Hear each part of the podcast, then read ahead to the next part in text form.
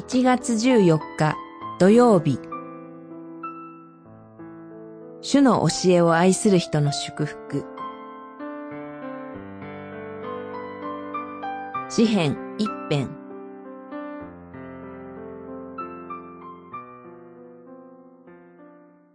その人は流れのほとりに植えられた木。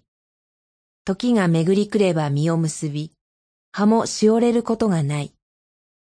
その人のすることはすべて繁栄をもたらす。一編三節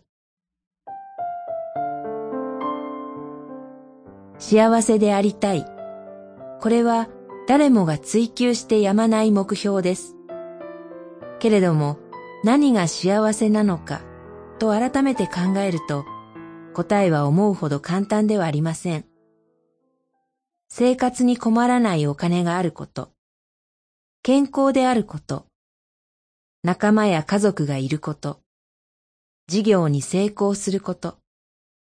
いろいろな幸せの形はありますが、それらをすべて手に入れても、なお幸せを感じないということもあります。今日の詩篇はいかに幸いなことかと始まります。歩まず、とどまらず、座らず、と否定の形で祝福から遠ざかる生き方をまず戒めます。神に逆らう者の計らいに従って歩まないこと、罪ある者の道にとどまらないこと、傲慢な者と共に座らないこと。これは神の祝福に預かって幸いを得る基本です。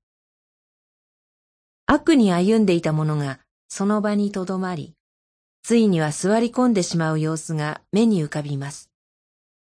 しかし何かをしないこと以上に大切なのは、主の教えを積極的に愛し、覚えるほどに口ずさみ、心にその教えを刻むことです。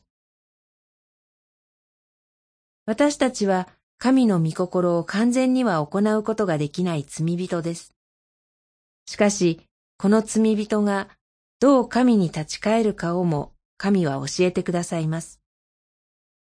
神に受け入れられて、そのもとで過ごすとき、他では手に入れることができない祝福を手に入れることができるのです。祈り。あなたの教えに心を止めさせてください。あなたの祝福によって繁栄を楽しませてください。アーメン。